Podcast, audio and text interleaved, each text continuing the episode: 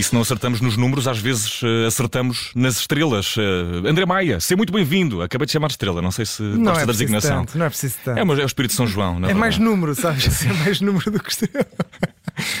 ai, ai, ai. Temos tema, temos tour, temos passado.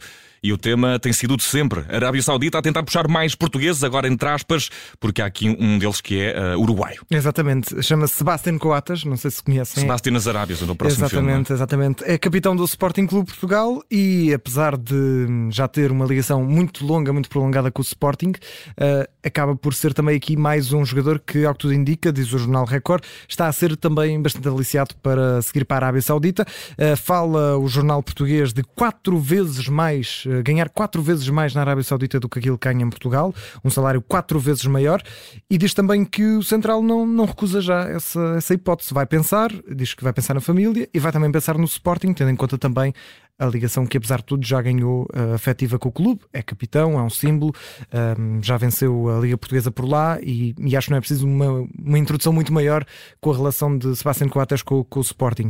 Uh, não é caso único, hoje também é notícia que Paulo Fonseca também pode estar aqui a ser cogitado para seguir também para a Liga, para a Liga da Arábia Saudita. Não são os únicos nomes a ser veiculados hoje, aliás, são raros agora os jogadores que não são ligados à Liga da Arábia Saudita. Ainda hoje também Brozovic foi falado. Um, tem sido praticamente. Continua a novela de Bernardo Silva. Sim, exatamente. Bernardo Silva continua também a, a ter essa possível ligação, uh, a ganhar 87 milhões de dólares por ano. Uh, relembro que Cristiano Ronaldo está a ganhar mais ou menos 200 milhões de dólares numa só época uh, e, portanto, continua a ser esse aliciamento. Agora, aqui a questão é, é mesmo saber se Sebastián Coates vai ou não aceitar e, e, se não vai aqui também levar a outra reformulação no lado do Sporting, tendo em conta que até agora era um dos nomes e, e aliás há coisa de umas semanas uhum. foi veiculada uma lista de supostos jogadores que, que eram nucleares para o plantel Rubén Amorim, outros que estavam uh, já na porta de saída. Sebastián Coates era um dos jogadores que estava referenciado como sendo nuclear, como é óbvio, é o capitão da equipa. E aqui fica essa, essa dúvida. Bruno Vieira Amaral, se agora da Arábia Saudita te assinassem também assim com quatro vezes mais aquilo que. Ia já para, para a Rádio Al Observador da, da Arábia. Uh, não, olha, para um jogador como o Coates, eu acho que faz sentido. Faz mais sentido, não é? Claro, não é? Uh, nesta fase da carreira, perante uma proposta uh, milionária, que estamos a falar de valores muito. Uh, muito altos, faz todo o sentido uh, aceitar. Agora, o próprio jogador pode uh, resolver, pode decidir que lhe interessa continuar neste ambiente competitivo.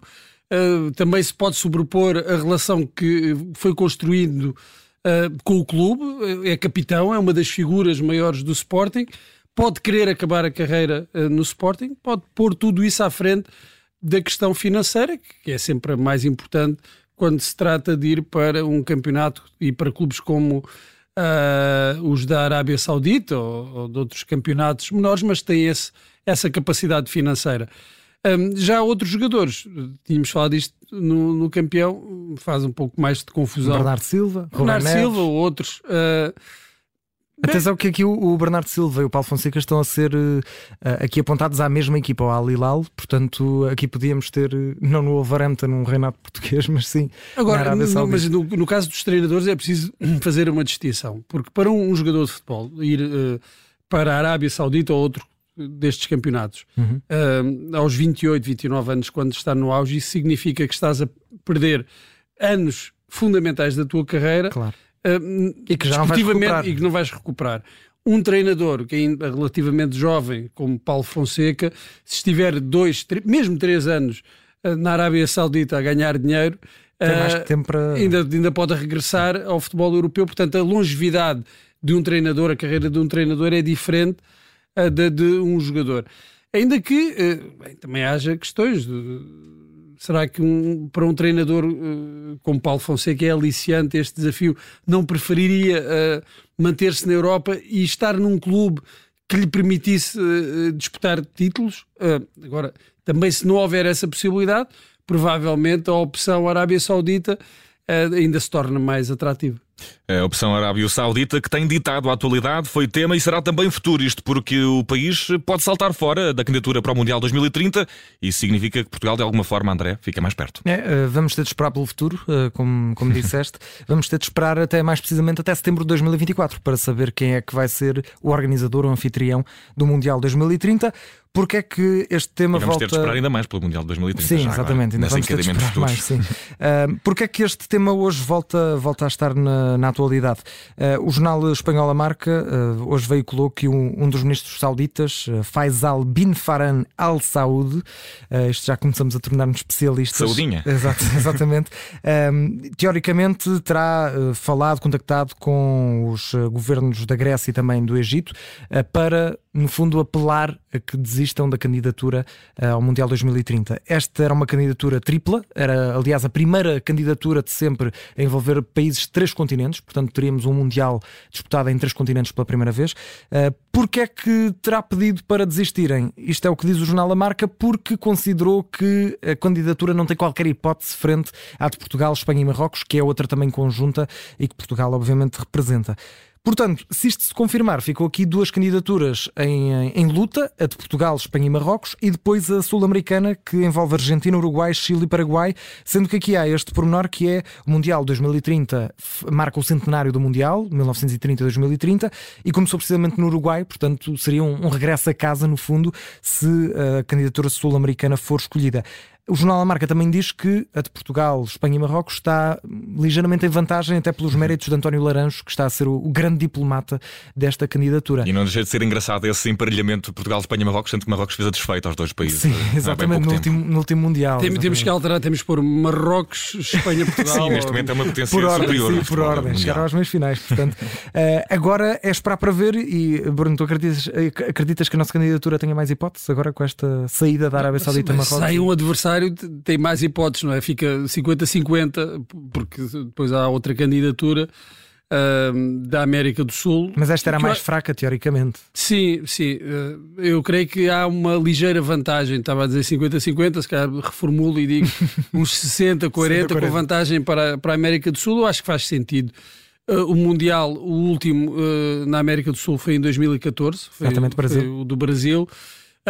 que, bem, creio que correu bem, menos, menos para, para, o Brasil. Para, para o Brasil que, uh, correu bem para a Alemanha, por exemplo. Não, mas esteve quase a correr, a, correr, bem para o Brasil, tirando esse azar de meia final. Não? É? Pois, mas depois correu muito, muito, muito mal. mal. Foi densamente, ficou densamente marcado na memória. Eu, eu acho que faz sentido, até do ponto de vista da promoção do próprio uh, futebol, uh, não só nessa, nessa questão de, de, de, de honrar as origens, claro. as raízes do, do, do, da competição, mas também de uh, devolver um, um pouco o futebol é uma parte do mundo que uh, tem sido um pouco passada para segundo plano, uh, nomeadamente nas competições de, de, clubes.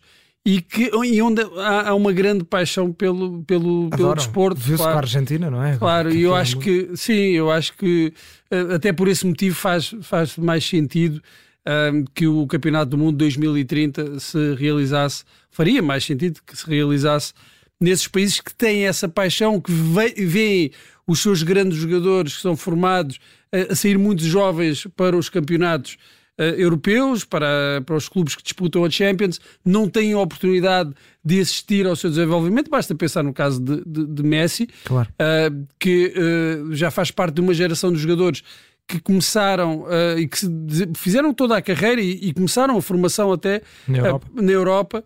e seria uma forma de retribuir também, de devolver o futebol uh, a um lugar onde o futebol é vivido com uma grande paixão e intensidade.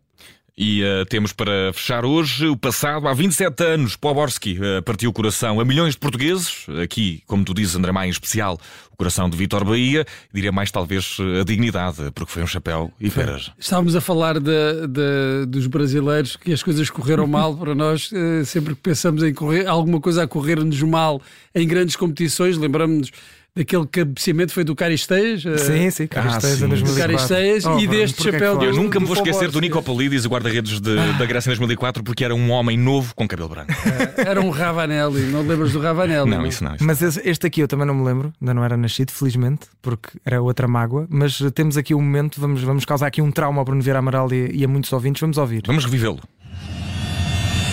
Babonski Poborski's done brilliantly here. A brilliant goal. Portanto, há 27 anos, Karel Poborski eliminava Portugal do Euro 96, quartos de final, uma, mais uma boa geração. Aqui ainda não era tão a geração de ouro, mas já era. Era, É, a já, geração já, de Pesbeck, já brilhava. Já era ali. já, já tá- Para mim, o expoente máximo é Euro 2000. Aliás, tinha havido Eh, uma grande desilusão com o não apuramento de Portugal para o Mundial de 94, porque já aí eh, uma grande parte da equipa era composta por jogadores da geração de ouro que tinham sido campeões do mundo de, de júniores, duplos campeões do, do mundo de júniores, e houve essa desilusão. E então eh, o Euro 96 foi a primeira competição, a grande competição que esses jogadores foram disputar com a, com a seleção principal. Segundo europeu. E não havia, no- nos, nos anos mais recentes, Portugal não tinha participado em nenhuma grande competição. A última tinha sido o Euro 84. Havia uma grande expectativa. Portugal não defraudou. Eu lembro que começou um jogo com, com a Dinamarca, foi um empate, mas eh, foi muito elogiada a capacidade eh, futebolística da- dessa seleção portuguesa. Mas ainda te lembras onde é que estavas quando este. Então, claro, estava, estava em casa da minha avó a ver, a, a ver esse jogo e a ver esse momento O que é que fatídico. sentiste? Ah, não, Uma não, não faca no consigo- coração. não. Não, mas olha, eu, eu posso dizer muito rapidamente, só, acho que é unânime, até entre os portugueses, que este gol é fantástico, exceto para uma pessoa. E não é Vitor Bahia, é para Karel Poborski, porque Poborski, em três entrevistas que eu pelo menos recolhi, janeiro de 2020, confesso que não queria picar a bola tão alto. Em junho de 2020, a bola fez ricochete várias vezes. E em junho de 2021, eu pensei que ia por cima. Portanto, Poborski foi o único que não acreditou neste golo e que também, também não É daquelas nada coisas que especial. está para além do pensamento. Ele não sabe o que está a fazer, mas faz. Mas faz, e fez muito fez, bem. E fez pois, muito- e depois- bem para os checos. E depois fez muito bem também, vários anos do Benfica, mas este golo fica inesquecível. E era uma grande seleção a da República Checa Pois que é. chega à final eh, e que perde para a Alemanha com um gol de Oliver Bierhoff. Um gol de ouro. Um gol de ouro. Olha, e não tão bonito como este. Para- e por, por falar em ouro, uh, despedimos-nos da nossa joia. André Maia, um bom Ah, São João, amigo. Um abraço. Igualmente.